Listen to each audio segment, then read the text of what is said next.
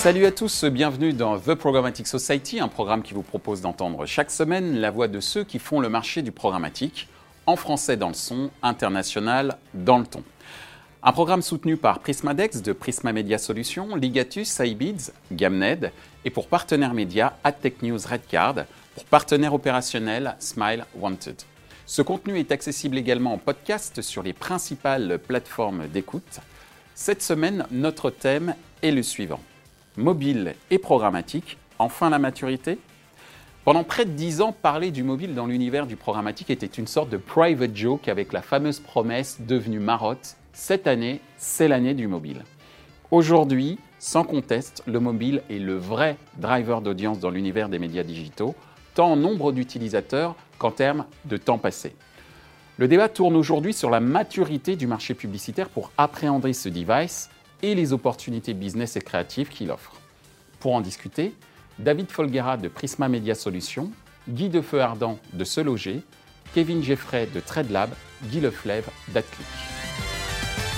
Bienvenue sur euh, le plateau de The Programmatic euh, Society. Un sujet euh, très important aujourd'hui, le mobile, puisqu'il drive la croissance en termes d'usage, mais également en termes de temps passé sur les plateformes digitales et sur les contenus digitaux. Et pour commencer, je vais parler d'une étude en termes, qui parle d'investissement publicitaire, puisque selon cette étude, en 2020, 76% des revenus publicitaires seront mobiles. Alors est-ce que ça veut dire que les annonceurs ont adopté une politique de stratégie euh, digitale mobile first? La parole justement à, l'annonceur euh, Guy, euh, tu représentes ce loger. Quelle est ta stratégie justement par rapport au mobile? Bah, si on devait se fier aux structures de l'audience, oui, l'acquisition de ce loger devrait être mobile first, puisque finalement, c'est quasiment 60% de nos visites qui sont euh, générés depuis des terminaux mobiles. Euh, après, quand on regarde la conversion des euh, supports desktop versus mobile, bah, on s'aperçoit qu'il y a 2 à 3 points hein, de différence. Donc, dans les faits. En faveur du desktop. D'accord. Dans les faits, non, notre stratégie n'est pas mobile first. Néanmoins, il y a eu un gros travail qui a été fait sur les apps. De manière générale, sur le marché, on considère quand même que les apps performent quand même beaucoup mieux que des sites mobiles. Et euh, si je devais discerner un, segment de croissance dans nos budgets, c'est clairement l'applicatif. Est-ce qu'on va vers du mobile first? Pas encore, parce qu'on a toujours ce problème de performance mhm. et que c'est un levier qui est déjà un peu plus compliqué que le desktop quand on rentre dans des opérations un peu, euh, un peu complexes, genre de l'anti-churn, etc. Merci euh, Guy. Kevin? Moi, je suis assez d'accord avec, avec ce que tu viens de dire, Guy. moi, je vais distinguer deux types d'annonceurs principalement. Les annonceurs qui sont déjà de base mobile first, type Uber, etc., qui sont déjà en tout cas dans cet écran-là, et la majorité des autres annonceurs qui viennent plutôt sur des écosystèmes assez morcelés, principalement du desktop. Et effectivement, euh, aujourd'hui, le travail qui doit être effectué en fait avec ces annonceurs, il est assez simple. C'est comment on arrive à revaloriser le parcours des utilisateurs dans un écosystème où on va avoir du mobile, du mobile applicatif, du mobile web. Alors les annonceurs, effectivement, ils vont euh, développer des sites responsives, ils vont développer des applications. Mais euh, dans la majorité des cas, c'est vrai que nous, on essaie de les accompagner vraiment sur la base user-centric, donc people-based, en mettant à disposition des technologies et des outils qui vont permettre de savoir que le pouvoir du mobile dans un parcours d'achat qui se termine sur desktop, il est là. Et ça, ça nous permet derrière de créer toutes les dynamiques de business intelligence, justement pour valoriser le mobile à sa juste valeur. Merci Kevin. Guy, chez AdClick. Euh, nous avons deux Guy effectivement sur le plateau aujourd'hui. Euh, mais euh, donc chez toi, à Click, en tant que trading desk indépendant, quelle est ta, ton observation sur la stratégie, ou j'allais dire les arbitrages des annonceurs vis-à-vis du mobile? Bon, moi, je vais faire comme tout le monde. Je suis d'accord avec Guy, je suis d'accord avec Kevin. non, il y, a une chose, c'est que c'est extrêmement variable en fonction des annonceurs. Guy parlait de, de, de l'expérience utilisateur quand il est ciblé sur mobile et qu'il arrive effectivement sur ce loger. Euh, on est dans un mode de consommation sur un produit quand même qui est quand même particulier, qui demande du temps, qui demande d'aller voir des pages, de se renseigner. Et effectivement, euh, ne serait-ce que l'écran sur ce loger est quand même plus important. Donc il y a un côté euh, un petit peu teaser, peut-être que tu utilisais, je ne sais pas, sur ce loger pour dire j'ai le bien qu'il vous faut parce que j'ai bien ciblé, parce que j'ai bien eu de la bonne data. Mais en fait, la consommation et le temps passé, et je le fais personnellement à la maison, fait que ben, sur le desktop, c'est quand même plus, plus, plus, efficace et plus, plus UX, on va dire. Hmm. Après, c'est très variable en fonction des marques. Euh, si je prends ma petite expérience sur nos clients, euh, on accompagne Lidl sur des, opérations de très géolocalisation, puisque c'est notre, notre valeur ajoutée. Euh, ils sont arrivés, après ça fait trois ans, sur toutes les ouvertures Lidl, ils sont arrivés à faire du mobile avec nous que depuis six mois. Il y avait des, des, problématiques de, j'allais dire de confiance, de transparence. On est sur des niveaux de fraude qui sont quand même encore déments sur mobile. Euh, il y a des fraudes euh, aux fausses applications pour récupérer de la data, il y a des fraudes à visibilité, il y a des fraudes au clic. Et, ça, c'est un vrai, vrai sujet. Et les annonceurs, comme sur le programmatique, enfin, le RTB euh, en 1900, enfin non pas en 1900 mais en 2011, bah, il y avait une grosse défiance, on ne savait pas, les annonceurs, les marques ne voyaient pas tout. Donc la transparence, la qualité est un truc qui doit fonctionner, qui doit être poussé par les éditeurs, on m'a tourné vers Prisma, euh, pour que effectivement euh, les responsables chez, chez se disent je suis en confiance avec euh, les environnements, le tracking, la visibilité, etc. Donc, donc oui, il y a quand même une énorme, une appétence par rapport au device lui-même.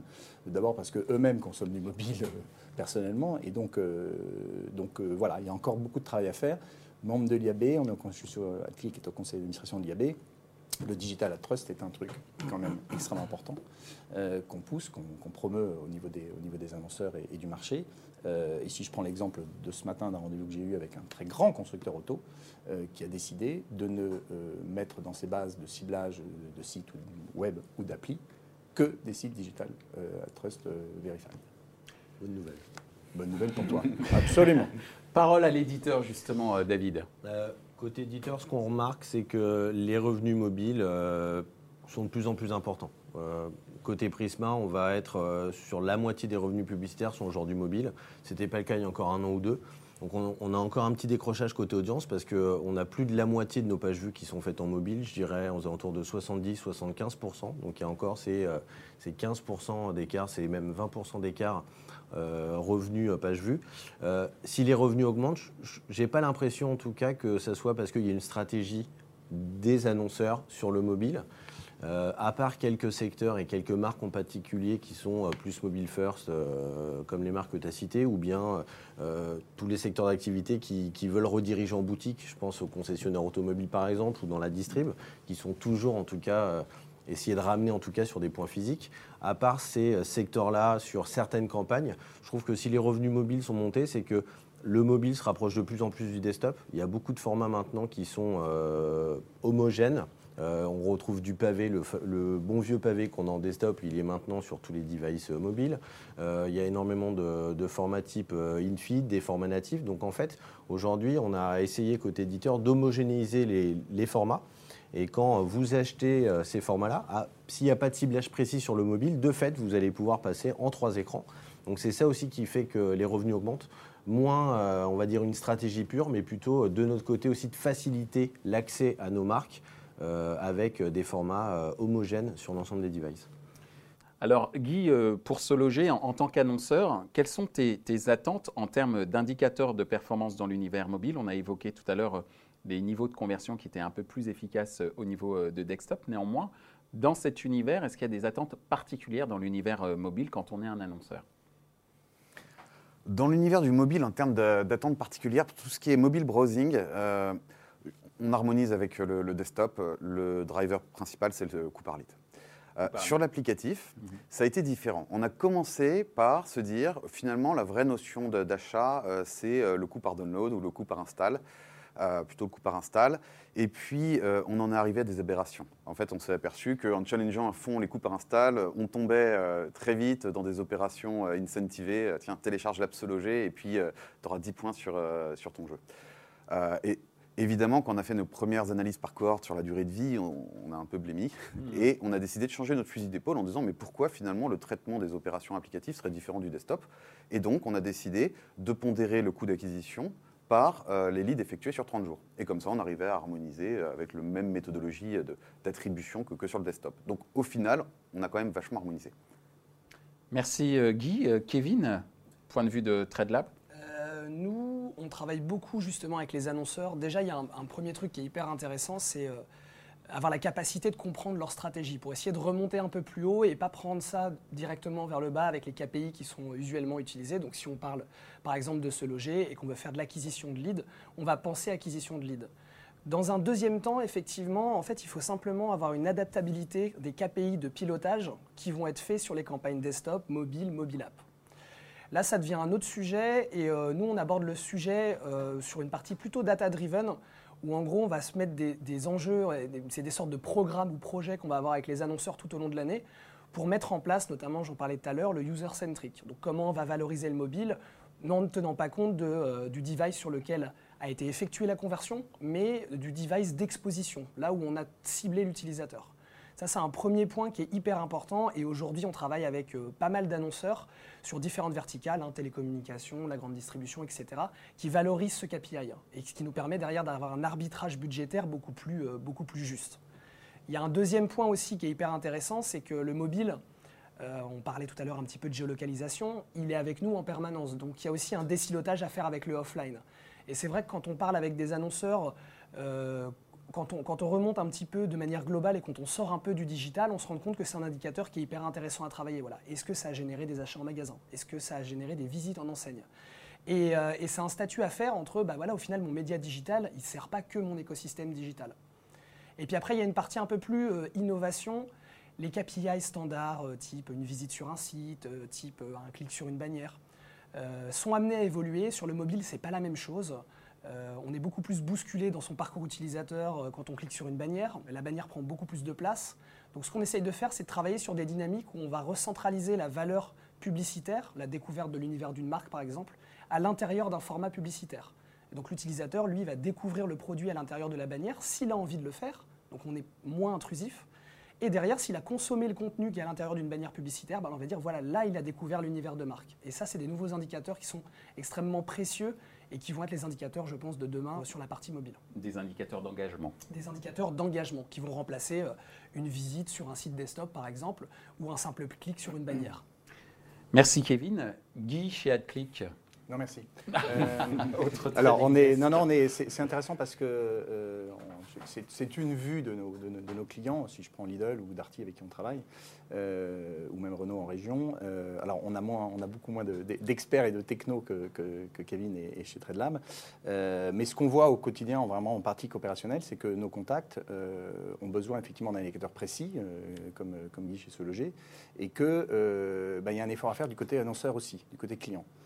Et ce n'est pas toujours très facile euh, de pouvoir avoir, un, le temps de mettre en place un tracking euh, fiable, précis, euh, mesuré, checké avant avec de la B-testing ou autre, euh, et que finalement, on est, euh, pour la marque, nous, on est juste, c'est pas notre argent, hein, c'est quand même le budget du client, et qu'on est là pour transporter au mieux, euh, effectivement, des internautes et prospecter sur nous, sur la partie géologue, sur des zones très précises, et que la mesure qui nous est demandée de nous, de notre côté, c'est à minima déjà travailler sur la visite et le taux de visite chez, chez, client, et puis d'essayer de mesurer un peu le temps qui passe, ce qui charge, ce qui download, etc. Donc, Ouais, le tracking est quand même, je trouve, moi, un peu complexe. Je n'ai peut-être pas encore toutes les, tous les atouts pour ça. Mais euh, il faut pouvoir mettre en place un tracking très précis. On parlait de la banque assurance tout à l'heure. On a travaillé avec la BNP, on a travaillé avec de, certaines marques. Impossible de mettre quoi que ce soit sur leur site. Je ne vois pas comment on peut mesurer et optimiser surtout. Parce que la mesure, c'est une chose. Mais d'avoir un indicateur d'optimisation. Nous, on ne travaille pas sur le taux de clic, on travaille sur l'optimisation des visites, qualifiées, évidemment. Mm. Donc voilà, donc c'est compliqué. Merci, euh, Guy.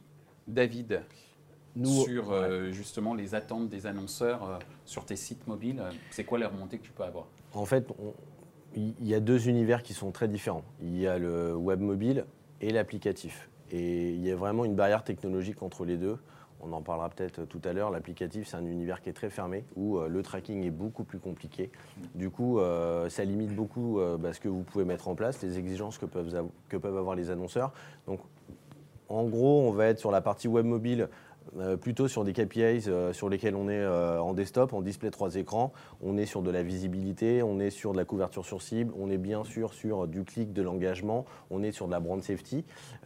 sur, sur applicatif, c'est beaucoup plus limité. La visibilité, c'est très compliqué à, mesurer. Il y, a des il y a des initiatives qui arrivent sur ADX.txt sur l'applicatif va arriver. La visibilité, c'est en train d'arriver, comme on le disait. Intégrer de la data sur appli, c'est compliqué. Donc, sur applicatif, je dirais que ça se limite beaucoup, finalement, à encore bah, du taux de clic plutôt sur la partie performance pure et moins sur des KPIs d'engagement comme on peut avoir sur la partie desktop et web mobile. Merci David. On a évoqué justement sur ces différents indicateurs les notions de, géolocalisation. Et selon une étude que j'ai vue passer, une étude de Think Near, spécialiste de la géolocalisation, seuls 30% des données de géolocalisation seraient exactes. D'où ma question, naïve peut-être, euh, peut-on se fier aux données mobiles? Qui veut répondre?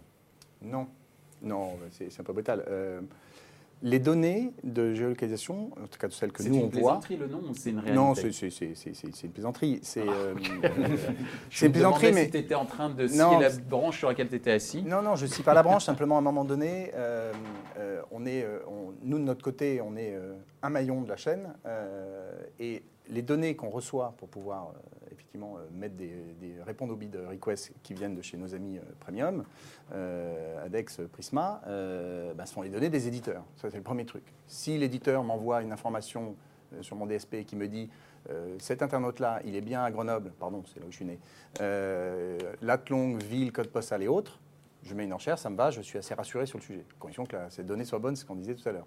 Donc la première chose, c'est que les, informations viennent de l'éditeur d'abord, first. Alors si elles sont saucissonnées et crunchées euh, dans tous les sens par euh, le SSP, euh, l'ADEX, le DSP et autres, effectivement, je ne vois pas. Donc la réassurance par rapport à ça, je pense que la plupart des données sont quand même bonnes, mais il faut la croiser avec les bases Digital Element de nos, DSP, les bases GPS de notre DSP mobile, etc., etc., de manière à pouvoir avoir une finesse et une granularité qui fait que bah, même si nous, on n'a pas de problème de diffusion parce qu'on fait des choses très fines, donc euh, quand je suis, euh, quand j'ai une diffusion sur Bourg-en-Bresse, euh, sur 5 km autour du, point de vente, je n'ai pas des volumes de, dingue parce qu'on fait, fait évidemment des stratégies très premium sur des ex-premium pour être dans des univers de qualité.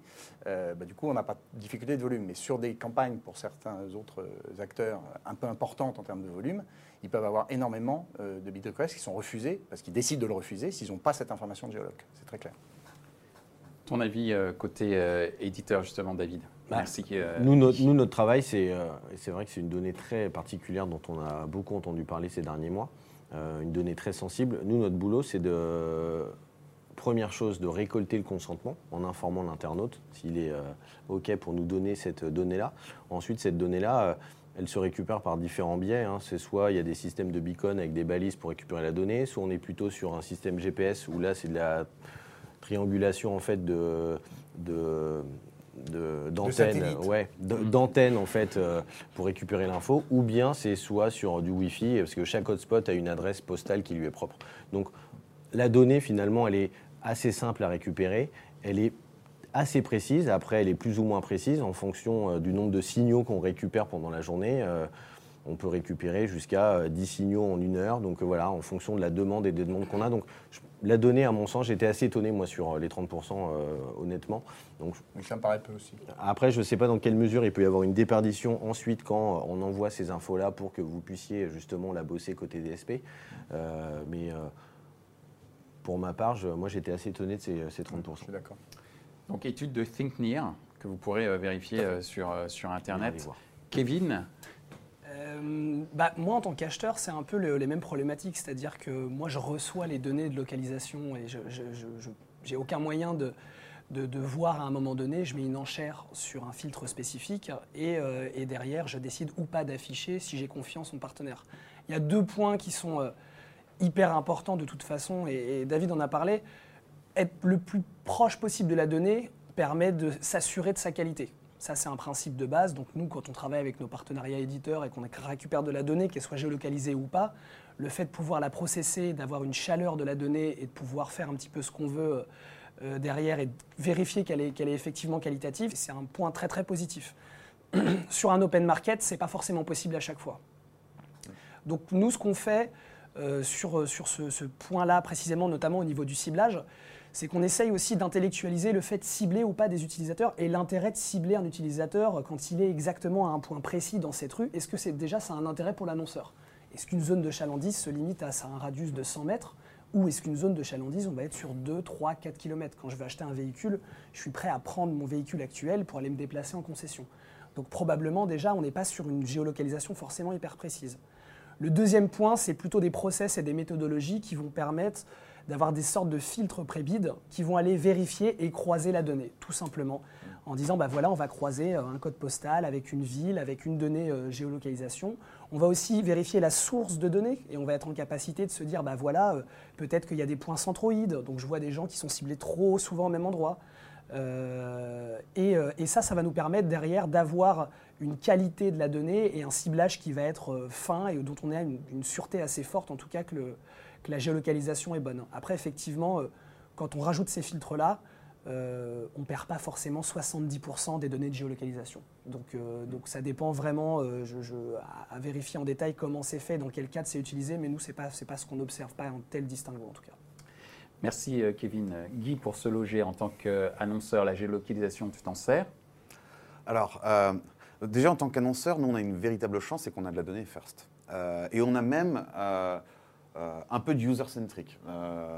donc, on est capable de s'extraire de certaines limitations techniques. ça, ça vaut pour tout ce qui est réengagement, retargeting, etc. Quand on arrive sur du reach, ou ce qu'on appelle du reach, où on va s'adresser à des bassins d'audience qui ne nous connaissent pas encore, là, c'est plus complexe.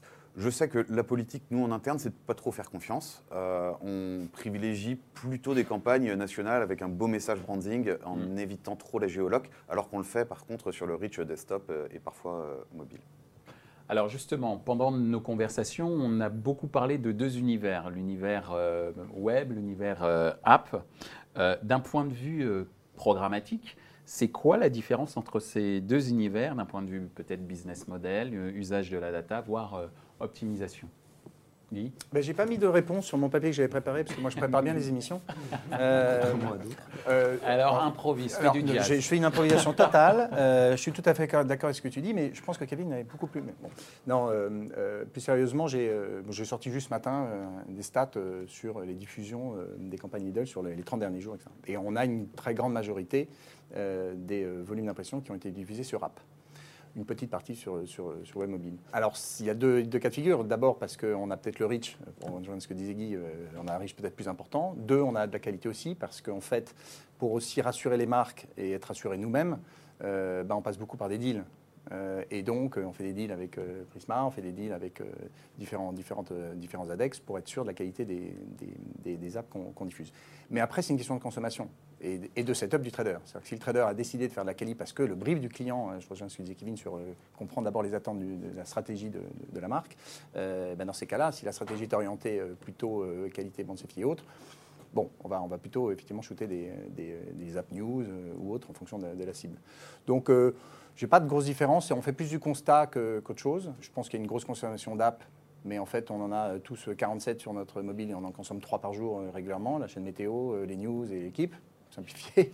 Bon, bien sûr, Géo, euh, ça m'intéresse, et les loisirs. et les loisirs, évidemment. Euh, oui, enfin bon, j'ai passé 5 ans chez Prisma, donc évidemment, bien sûr, sur Géo, ça m'intéresse.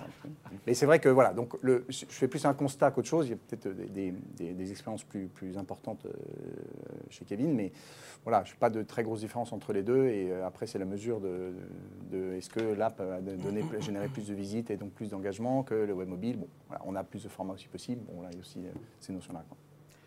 La parole à toi, euh, Kevin, puisque tu es également euh, Trading Desk. Après, je te la donnerai, euh, David, et on terminera par Guy de Sologer. Bien, comme d'habitude, je suis d'accord avec toi, Guy. Lequel? C'est non, je bureau. Hein. c'est pas mal comme truc. Hein. Tout à fait d'accord. non, la différence, effectivement, c'est il y a plusieurs il y a des signaux effectivement qui sont différents sur applicatif. On peut parler de la géolocalisation. Après, effectivement, nous, l'utilisation qu'on en fait et le split qui est fait, il est dépendant de la stratégie de l'annonceur. Euh, on fait aussi avec les contraintes techniques. On parlait tout à l'heure de la viewability. Ça fait une différence aussi lorsqu'on veut derrière avoir des indicateurs spécifiques. Ou alors, on va avoir la possibilité d'aller discuter sur d'autres indicateurs qui vont nous amener derrière à ouvrir sur l'univers applicatif.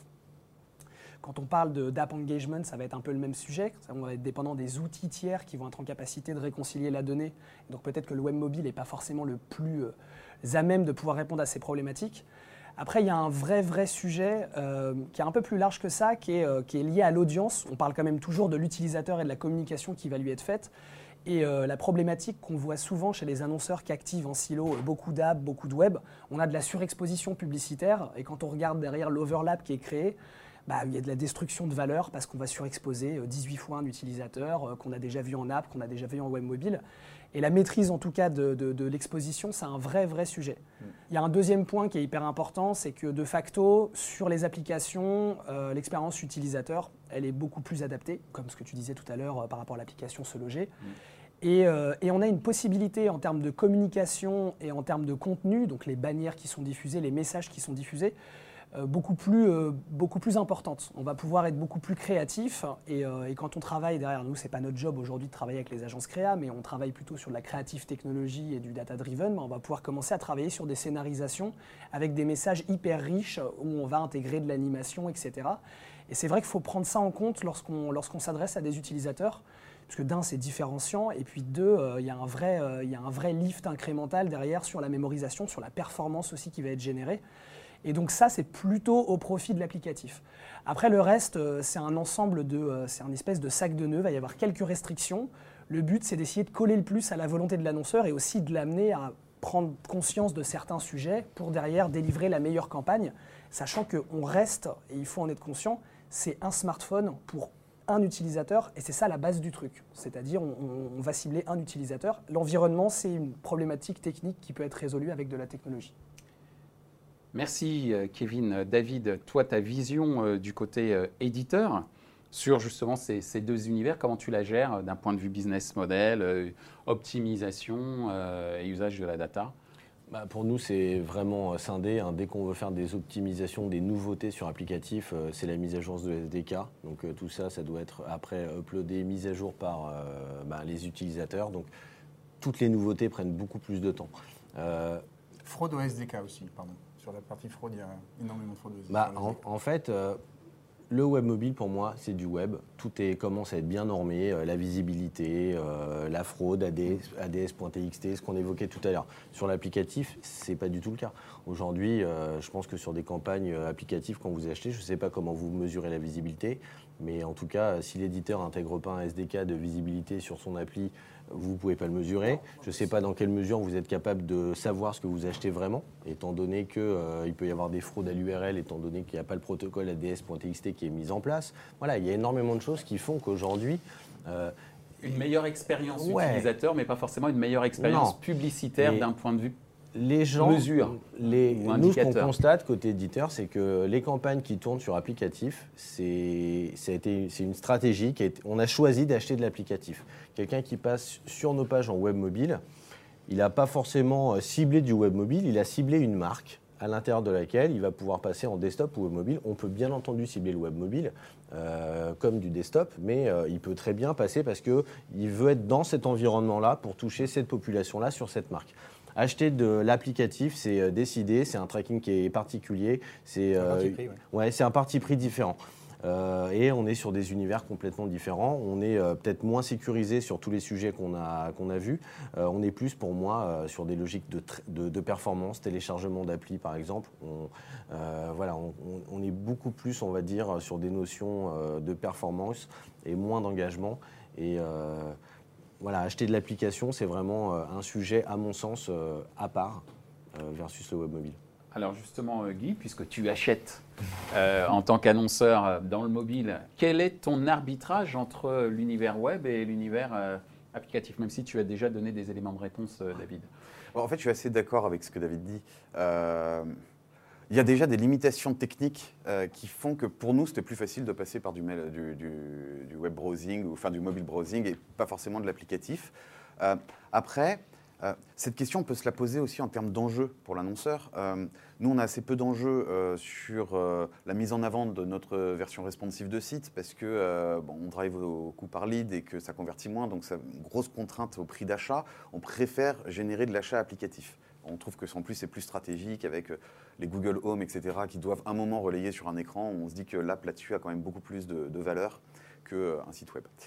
Euh, ce qui fait qu'au final, on est obligé de prendre cette décision, ce choix d'arbitrage au regard de notre objectif, assez logiquement. Et on mène en ce moment des tests pour savoir, bah, en termes de, de, performance de download et de fidélisation et d'engagement de l'utilisateur, quels sont les leviers les meilleurs. Dans ces tests, c'est vrai qu'on a l'impression que la partie mobile browsing est quand même plus maîtrisée technologiquement. Sur l'app, il y a quand même ah, je vais pas dire, allez, allez, je vais le dire, il y a quand même pas mal de fraudes, il y a quand même pas mal de margoulins. On est là pour tout dire, même si c'est le politburo. Euh... il y a, ouais, c'est un, un, domaine qui est un peu, enfin c'est plus touchy. Euh, et on a eu des mauvaises expériences et, et on se dit qu'il y a peut-être encore un peu de maturité euh, à avoir euh, sur, sur ce truc-là avant de vraiment pouvoir commencer à investir massivement. En fait, c'est un, marché qui est, un marché qui est beaucoup plus petit. Donc euh, les technos, elles arrivent principalement sur la partie browsing. On va en parler euh, juste après, j'imagine. Et euh, tous les acteurs technologiques qui développent des outils, qui mettent en place tout ce qu'on a évoqué, la visibilité, la brand safety, commencent à le mettre en place sur la partie web mobile. Il y a à peu près, moi je pense, 24 mois de retard, au moins deux ans de retard entre ce qu'on voit arriver sur l'applicatif euh, par rapport à l'univers par rapport à l'univers web mobile, tant sur la monétisation que sur les technologies annexes qui nous permettent tous de bien travailler.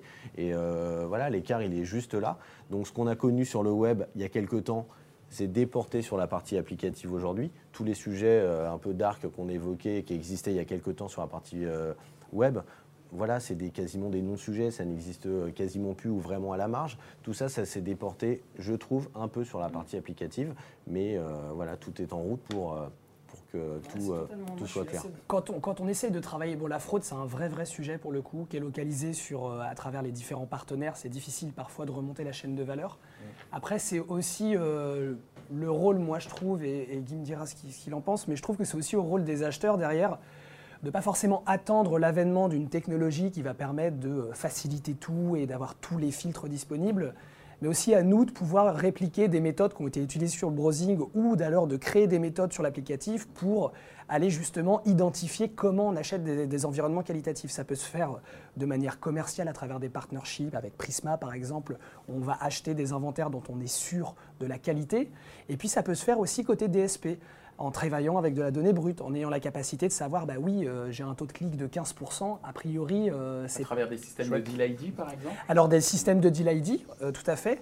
Et, également à, travers des systèmes où on va remonter de la donnée brute sur des campagnes pour, au fur et à mesure, avoir un, entonnoir où on va garder que les inventaires les plus qualitatifs et ceux dont on est sûr de la performance.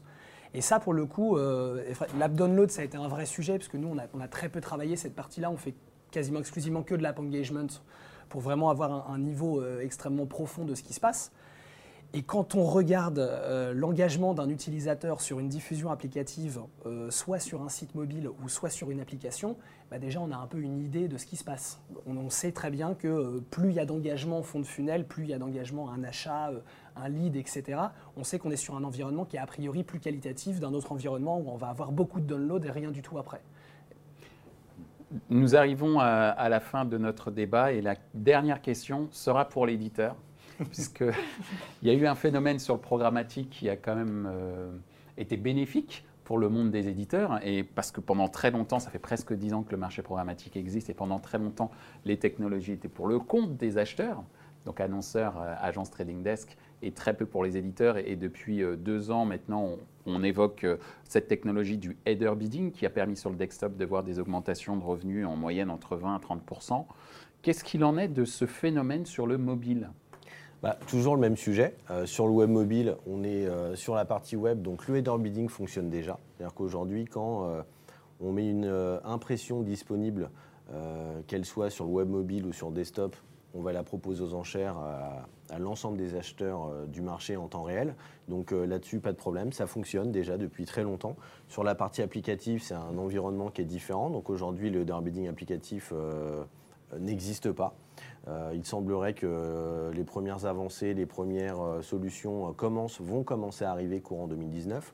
Aujourd'hui, euh, enfin, historiquement, on fonctionnait encore sur l'applicatif euh, jusqu'à il y a très peu de temps encore sur des systèmes de cascade où on a appelé un partenaire parmi tant d'autres. Donc, euh, ce qui n'aide pas justement pour tous les sujets qu'on a évoqués par ailleurs. On est un, peu à mi-chemin. Aujourd'hui, nous, on bosse un système de médiation. Système de médiation, c'est quoi? C'est qu'on est toujours sur un système de cascade. Par contre, on va pouvoir avoir différents appels publicitaires où on va pouvoir avoir des jeux de cascade différents. Au sein d'un même SDK, je vais pouvoir interroger 5-6 partenaires à un niveau de prix, à un autre niveau de prix, et je vais pouvoir optimiser ça. Donc en fait, c'est l'entre-deux avant de pouvoir euh, interroger tout le monde en même temps sur la partie applicative. Euh, ce qui est clair, c'est que ça va être euh, une, une bonne aide pour nous en tout cas. Ça va être plus simple à gérer. Et en parallèle de cette techno-là, moi je mise aussi beaucoup sur euh, la mise en place de la visibilité sur appli, euh, la mise en place de euh, tout ce qui va vous permettre d'être beaucoup plus sécure sur les environnements, même si je trouve que, et je pense que le moyen le plus sécure finalement, c'est ce que tu disais très justement tout à l'heure, c'est de se rapprocher au plus, près de la, source. les sources de qualité, on les connaît. Donc dès aujourd'hui, on peut se prémunir de beaucoup de choses en contactant directement les gens qui bossent la qualité. Eh bien, c'est sur euh, ces euh, paroles que nous allons nous séparer. Merci, messieurs, de nous avoir éclairés sur euh, le mobile et le programmatique. Plus question de parler d'année du mobile. non. Il est question aujourd'hui de maturité et merci de nous avoir ouvert des pistes pour justement la trouver, cette fameuse maturité. Merci. merci beaucoup. Ainsi s'achève ce débat autour du mobile et du programmatique. Les points à retenir de nos échanges sont les suivants. 1 la conversion est plus importante sur desktop que sur mobile, ce qui explique sans doute pourquoi beaucoup d'annonceurs n'ont pas encore adopté la stratégie du mobile first dans leurs investissements publicitaires programmatiques. 2. L'environnement applicatif est plus adapté pour une expérience utilisateur optimale, néanmoins, il est moins adapté pour une expérience d'implémentation publicitaire optimale, et ce comparé à l'environnement web mobile. 3. Les indicateurs clés de performance sont très variables en fonction des contraintes des annonceurs et des possibilités de tracking. Notamment, c'est le cas dans le secteur banque et assurance où la pose de tag nécessaire au suivi des campagnes est souvent proscrite. Retrouvez ce programme en podcast sur les principales plateformes d'écoute. Merci à Prismadex de Prisma Media Solutions, Ligatus, Cybids, Gamned pour leur soutien, sans oublier nos partenaires médias AdTech News, Redcard et notre partenaire opérationnel Smile Wanted. Merci également à l'ensemble des équipes d'Atelier B pour la réalisation de ce programme.